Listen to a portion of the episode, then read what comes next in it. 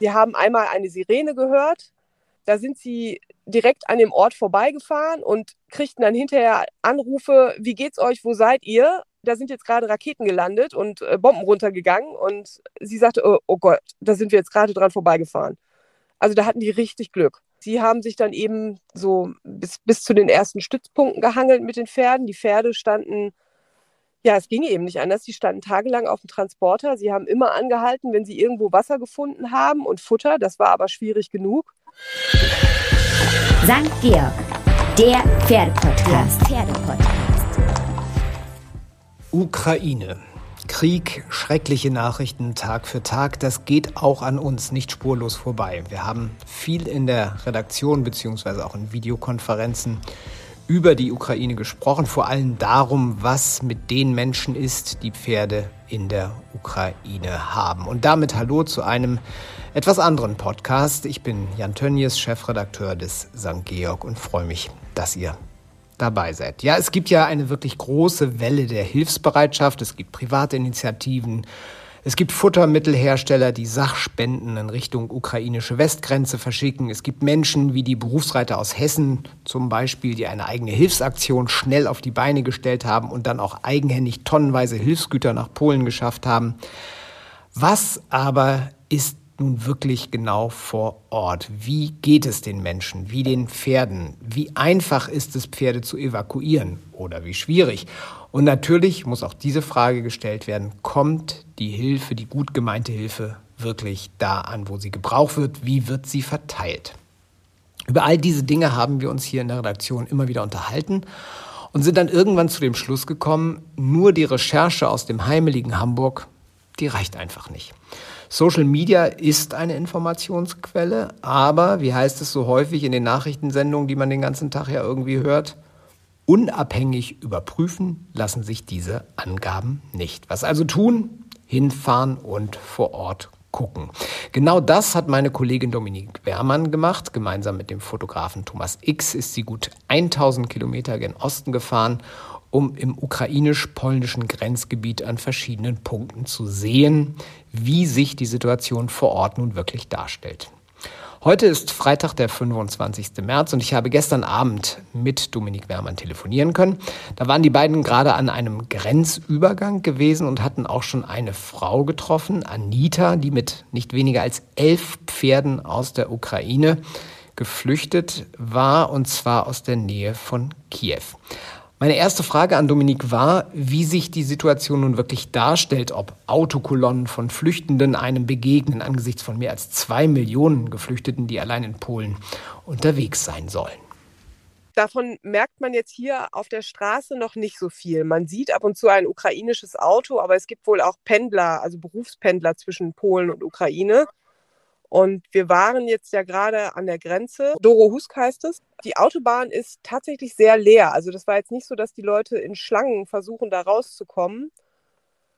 Aber es kamen immer wieder ukrainische Autos und wenn man da reingeguckt hat, dann hat man ab und zu mal äh, eine super gekleidete Businessfrau gesehen, aber dann auch wieder Autos, die voll waren bis oben hin und wo man schon im Vorbeifahren den Menschen wirklich die Müdigkeit angesehen hat.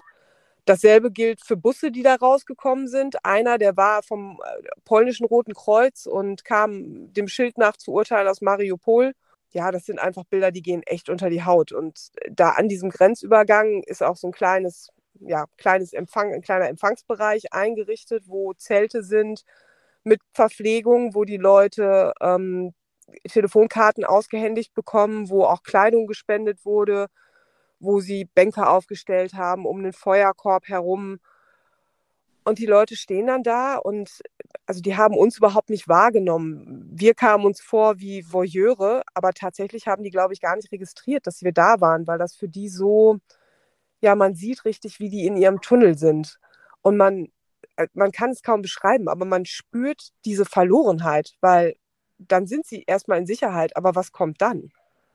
Und die haben ja auch wirklich nichts, ja, du hast gesagt, die Autos waren teilweise vollgestopft, aber die haben Koffer. Die, die haben einen Koffer, genau. Und Nun ist das ein Grenzübergang. Ähm, man kommt sich ja auch komisch vor. Natürlich sind wir auch der Pferde wegen da oder seid ihr der Pferde wegen dorthin gefahren, weil uns ja auch einfach, das war ja der Aufhänger hier auch in der Redaktion, interessiert hat, ähm, diese wirklich große Hilfsbereitschaft auch der Pferdeleute in Deutschland mit unterschiedlichsten Maßnahmen. Wie kommt das da überhaupt an? Wie ist die Situation? Dieser Grenzübergang war jetzt aber nur für Menschen, nur für Flüchtende. Genau, das ist der Punkt. Es ist ein Grenzübergang. Also ich, das ist der Grenzübergang, mein, meine ich, bin mir ziemlich sicher, wo Anita auch rübergekommen ist. Müssen wir kurz klären, Anita ist eine Frau, über die du eine Reportage planst für die nächste Ausgabe des St. Georg. Und Anita ist mit äh, elf Pferden, korrigiere mich, ähm, aus der Nähe von Kiew geflüchtet. Richtig, genau. Die hatte äh, ihre Pferde in einem großen Reitstall, 15 Kilometer von Kiew entfernt, untergebracht. Und die haben wir heute Morgen getroffen und sie hat uns heute Morgen erzählt, wie das abgelaufen ist. Und diese ganze Geschichte ist einfach unglaublich. Was sie erzählt hat, ging wirklich unter die Haut. Sie hat, äh, sie hat die ersten Bomben wirklich am 24. Februar gehört. Ihr Freund, von dem sie im sechsten Monat schwanger ist, war unterwegs, um ein Pferd abzuholen, was sie einer Freundin zuliebe aufgenommen hat oder aufnehmen wollte, muss man sagen. Und sie wachte morgens auf um sechs und hörte diese Bomben. Und nebenan schlief ihre neunjährige Tochter. Sagte, ja, hier auch. Und äh, sie solle ruhig bleiben und warten, bis er da ist. Und dann kam er und dann hat er gesagt, komm, wir müssen jetzt hier raus. Und sie hat gesagt, sie hat gesagt, nee, ähm, das, das, äh, das, das mache ich nicht. Ich gehe nicht ohne meine Pferde. Auf gar keinen Fall. Und sie hatte eben zehn eigene plus dieses Pferd, was er jetzt noch mitgebracht hat. Hm, vielleicht kann man das kurz beschreiben. Also ist das jetzt eine, eine Reiterin, wie man sich das vorstellt? Also eine Reiterin im, im, Sinne von, ja, was hier vielleicht Freizeitreiter wäre, sportlich orientiert oder nicht? Oder, oder was sind das für Pferde?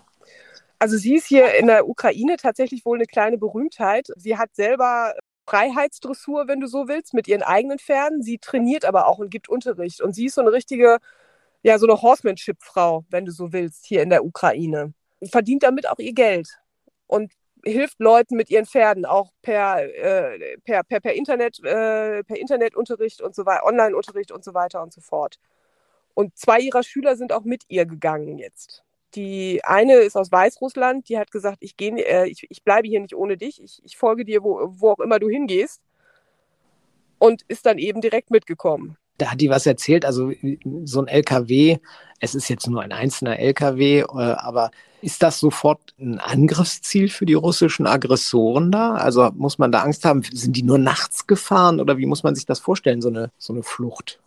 Ja, sie haben, äh, nee, sie sind tatsächlich durch diesen grünen Korridor gefahren und ähm, sind nur tagsüber gefahren, weil sie konnten nur tagsüber fahren, all dieweil ähm, sie immer nur für 20, äh, 20 Liter Sprit tanken konnten.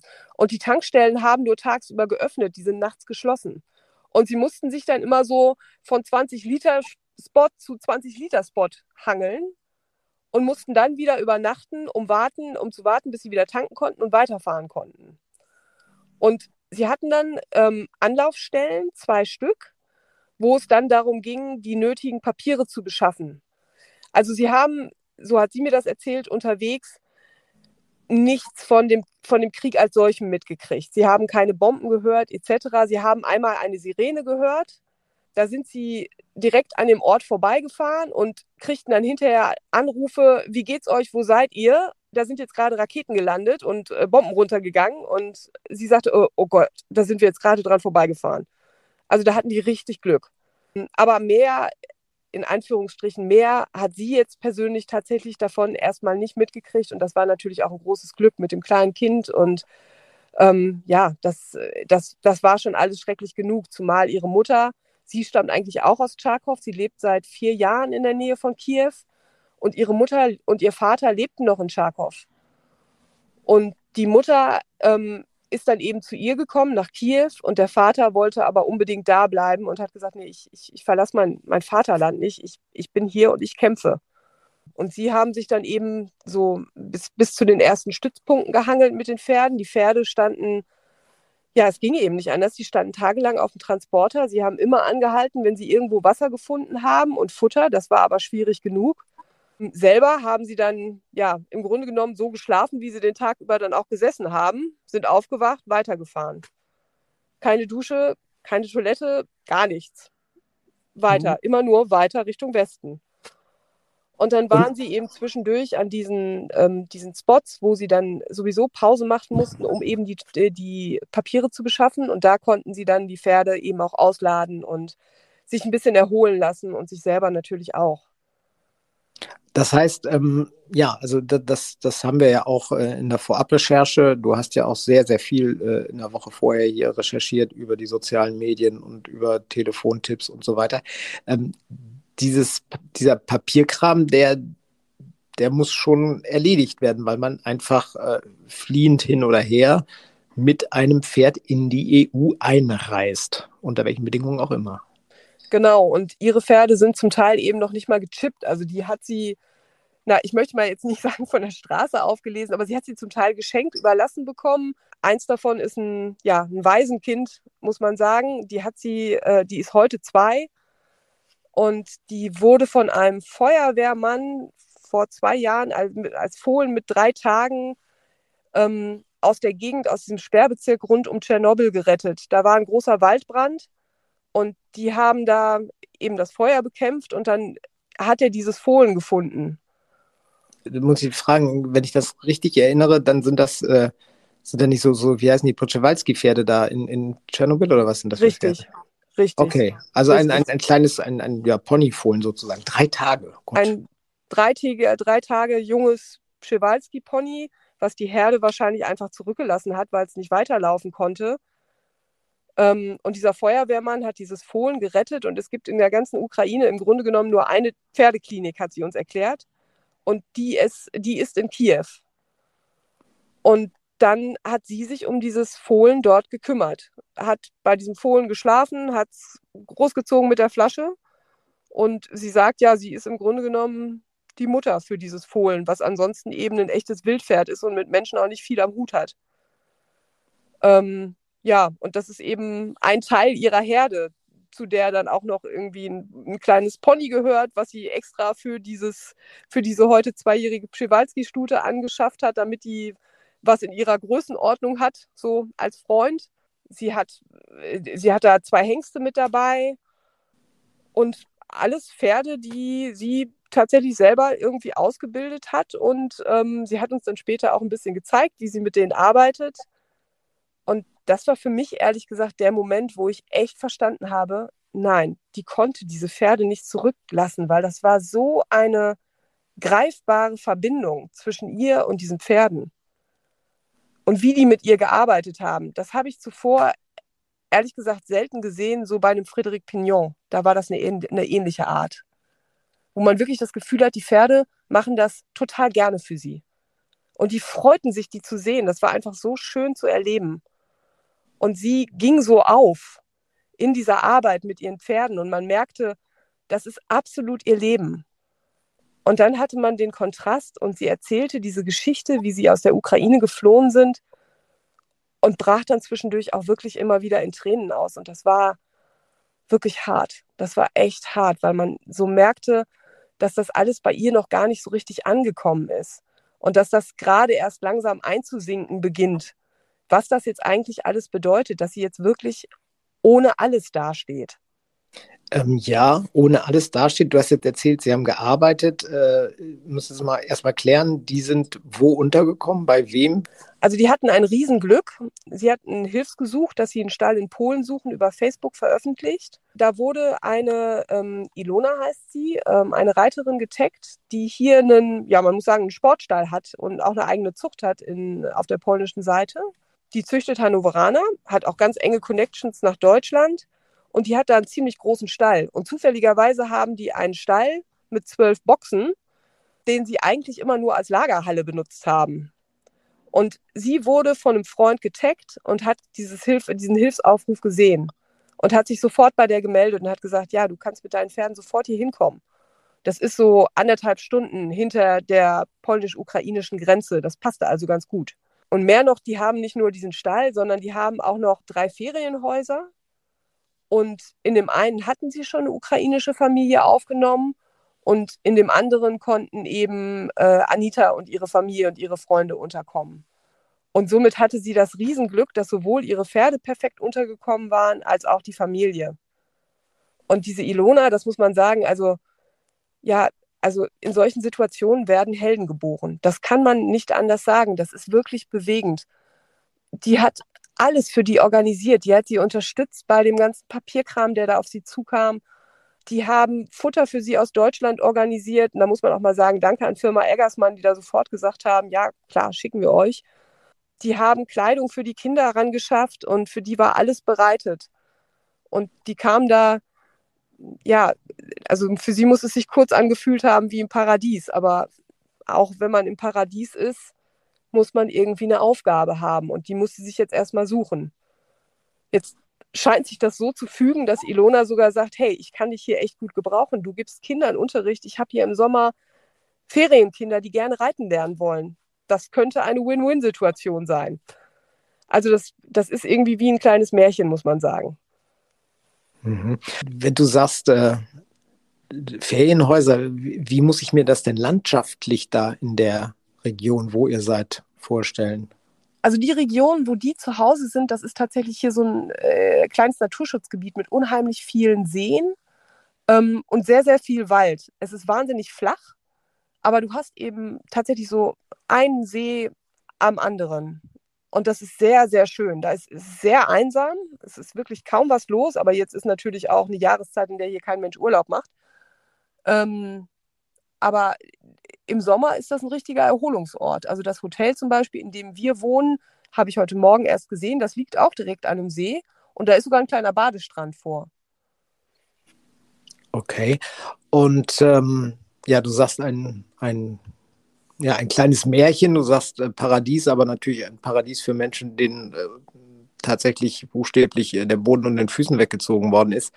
Ähm, nun ist das ein Einzelschicksal, was ja wirklich toll klingt erstmal ähm, für den Moment.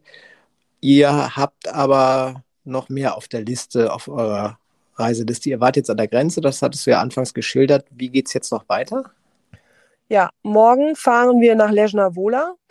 Ähm, das ist sozusagen dieser Umschlagsplatz, den die äh, ukrainische Reiterliche Vereinigung organisiert hat, wo Pferde ankommen, ein paar Nächte bleiben, aber dann auch wieder weiter verteilt werden auf andere Stellen. Also das ist sozusagen der organisa organisatorische Knotenpunkt zur Verteilung der Pferde, aber auch der Hilfsgüter. Also die, äh, die Bundesvereinigung der Berufsreiter hat da zum Beispiel vor einer Woche einen LKW mit Hilfsgütern hingeschickt, die haben gesammelt. Aber natürlich kommen da auch ganz viele andere Spenden an. Und die organisieren, dass die dann dahin verteilt werd, äh, werden, wo es gebraucht wird. Okay, und das ist wie weit weg von dem Ort, wo ihr jetzt seid ungefähr?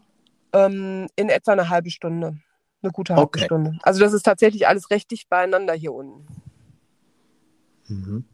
Und äh, hat äh, Anita noch mal irgendwie was gesagt? Hat sie auch Kontakt zu anderen Flüchtenden mit Pferden gehabt während ihrer, Flucht oder jetzt? Also die sozialen Netzwerke funktionieren ja noch. Ich glaube, du sagtest es ja, aber gesagt, von dem Krieg haben sie bis auf diesen schrecklichen Vorfall mit dem Raketenbeschuss, dem sie offensichtlich äh, um, um Haaresbreite nur entkommen sind, da sonst, sonst ist da im Westen noch wenig von den Kriegshandlungen zu bemerken. Also hat sie da Kontakt? Äh, Gibt es da Austausch oder, oder wie ist das?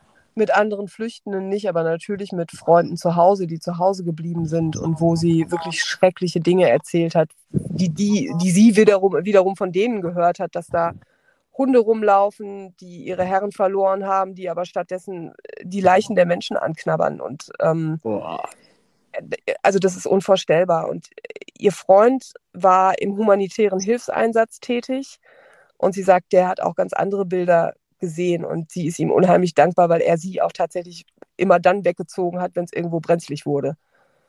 Ich glaube, wir können uns das gar nicht so richtig vorstellen, was das dann echt bedeutet. Aber ich habe gestern auch auf Facebook einen, einen Post gesehen und das ist natürlich immer schwer, das zu verifizieren, aber diese Geschichte stimmte ziemlich mit dem überein, was sie mir heute auch erzählt hat, dass in einem Stall 32 Pferde verbrannt sind. Und ja, bei diesem Facebook-Post, da waren auch Bilder bei. Und Bilder auch von Pferden, die offene Wunden hatten, obwohl der Rest verbrannt war. Also muss man sagen, kann man sich das mit den Hunden gut vorstellen. Hm. Schrecklich.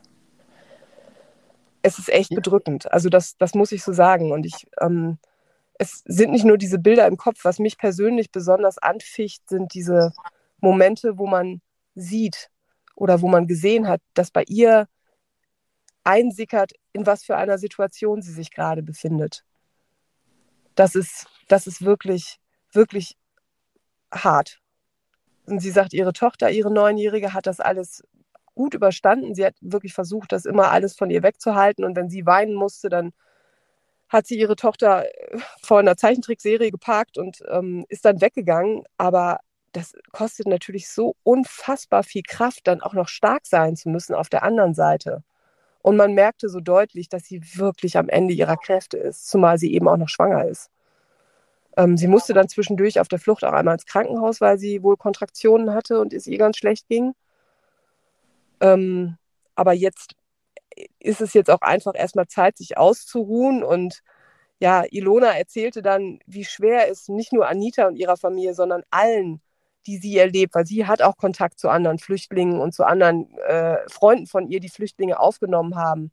Und das ist durch die Bank dasselbe. Das sind alles Menschen, die im Grunde genommen einen richtig ordentlichen Beruf erlernt haben und einfach ein Leben haben da drüben und die jetzt alles verloren haben und die ja im Grunde genommen jetzt auch noch dabei sind, ihre Würde zu verlieren, weil sie um alles bitten und betteln müssen, weil sie nichts haben. Und Ilona sagt, dass das Schwierigste ist wirklich die andere Familie, die bei ihnen sind, die haben es inzwischen schon, die sind schon ein bisschen länger da, die haben gelernt, dass man Dinge einfach annehmen muss. Aber sie sagt, Anita und ihrer Familie, denen fällt es noch unheimlich schwer. Einfach zu sagen, okay, das ist jetzt so. Was mein ist oder was dein ist, ist auch mein. Und da kann ich nur, ja, ich kann das nur betonen, wie sehr ich da auch eben Ilona und auch ihre Freunde bewundere, die nicht wussten, was hier auf sie zukommt. Und die, die trotzdem aufgenommen haben und die jetzt langsam erst realisieren, was das eigentlich alles bedeutet. Und das gilt für beide Seiten. Das gilt auch für die ukrainische Seite. Denen wird auch langsam klar, dass sie vielleicht auch gar nicht zurück können. Zumindest erstmal nicht. Weil was, was erwartet sie da? Selbst wenn der Krieg jetzt sofort aufhören würde, das ist alles, das ist alles echt wahnsinnig. Ja, wir haben hier jetzt ein Schicksal, aber davon gibt es Millionen. Ja, Mensch, ich, ich bin gespannt, was ihr morgen von diesem Verteilzentrum äh, zu berichten habt. Das hatten wir jetzt ja auch in der aktuellen Aprilausgabe des St. Georgs kurz in, in Form des Interviews des Monats vorgestellt, was dort angedacht war. Zu dem Zeitpunkt waren noch keine Pferde da, aber mittlerweile ist das da ja angelaufen. Tja, vielen Dank für heute. Äh, passt auf jeden Fall auf euch auf und äh, kommt dann heile wieder, auch wenn du sagst, ähm, klar, das ist NATO-Gebiet und das ist äh, weit weg von den eigentlichen Kriegsgeschehen. Aber toi, toi, toi, kommt wieder. Heile. Ja, danke schön. Ja, das sollten wir hinbekommen. Soweit unser erstes Gespräch mit der Kollegin Dominik Wermann in Polen. Gemeinsam mit dem Fotografen Thomas X, ich habe es vorhin schon mal gesagt, ist sie ja unterwegs. Wenn ihr sie auf ihrer Reise begleiten wollt, dann empfehle ich euch auf jeden Fall ihre Blogs auf stgeorg.de also st-georg.de. Und natürlich nehmen wir euch auch gerne auf Instagram mit, und zwar unter dem Handle st.georgmagazin. Und auf Facebook st.georg.pferdesport halten wir euch auch auf dem Laufenden. Schon bald werden wir uns an dieser Stelle mit einem nächsten, einem weiteren Podcast mit Dominik zu Wort melden. Deswegen, wenn euch dieser Podcast gefallen hat, dann teilt es der Welt mit, eurer Welt, euren Freunden im Stall, wo auch immer.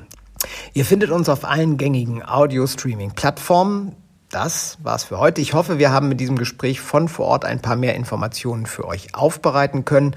Und bevor ich Tschüss sage, möchte ich allen ganz herzlich danken, die schon Hilfe für die Menschen in der Ukraine oder auch deren Tiere, deren Pferde, Hunde geleistet haben. Es sind besondere Zeiten, in denen wir uns bewegen, auch für uns, die wir ehrlich gesagt sonst ja mehr mit halben Paraden, Ochsern oder equinem Asthma beschäftigt sind, mit Seitengängen, diagonaler Hilfengebung oder Entwurmung.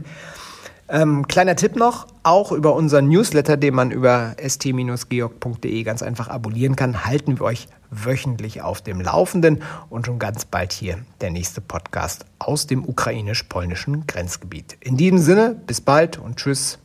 Ich bin Jan Tönnies, Chefredakteur vom St. Georg. Und nun, und nun Ende Gelände. Das war St. Georg, der Pferdepodcast. Der Pferdepodcast.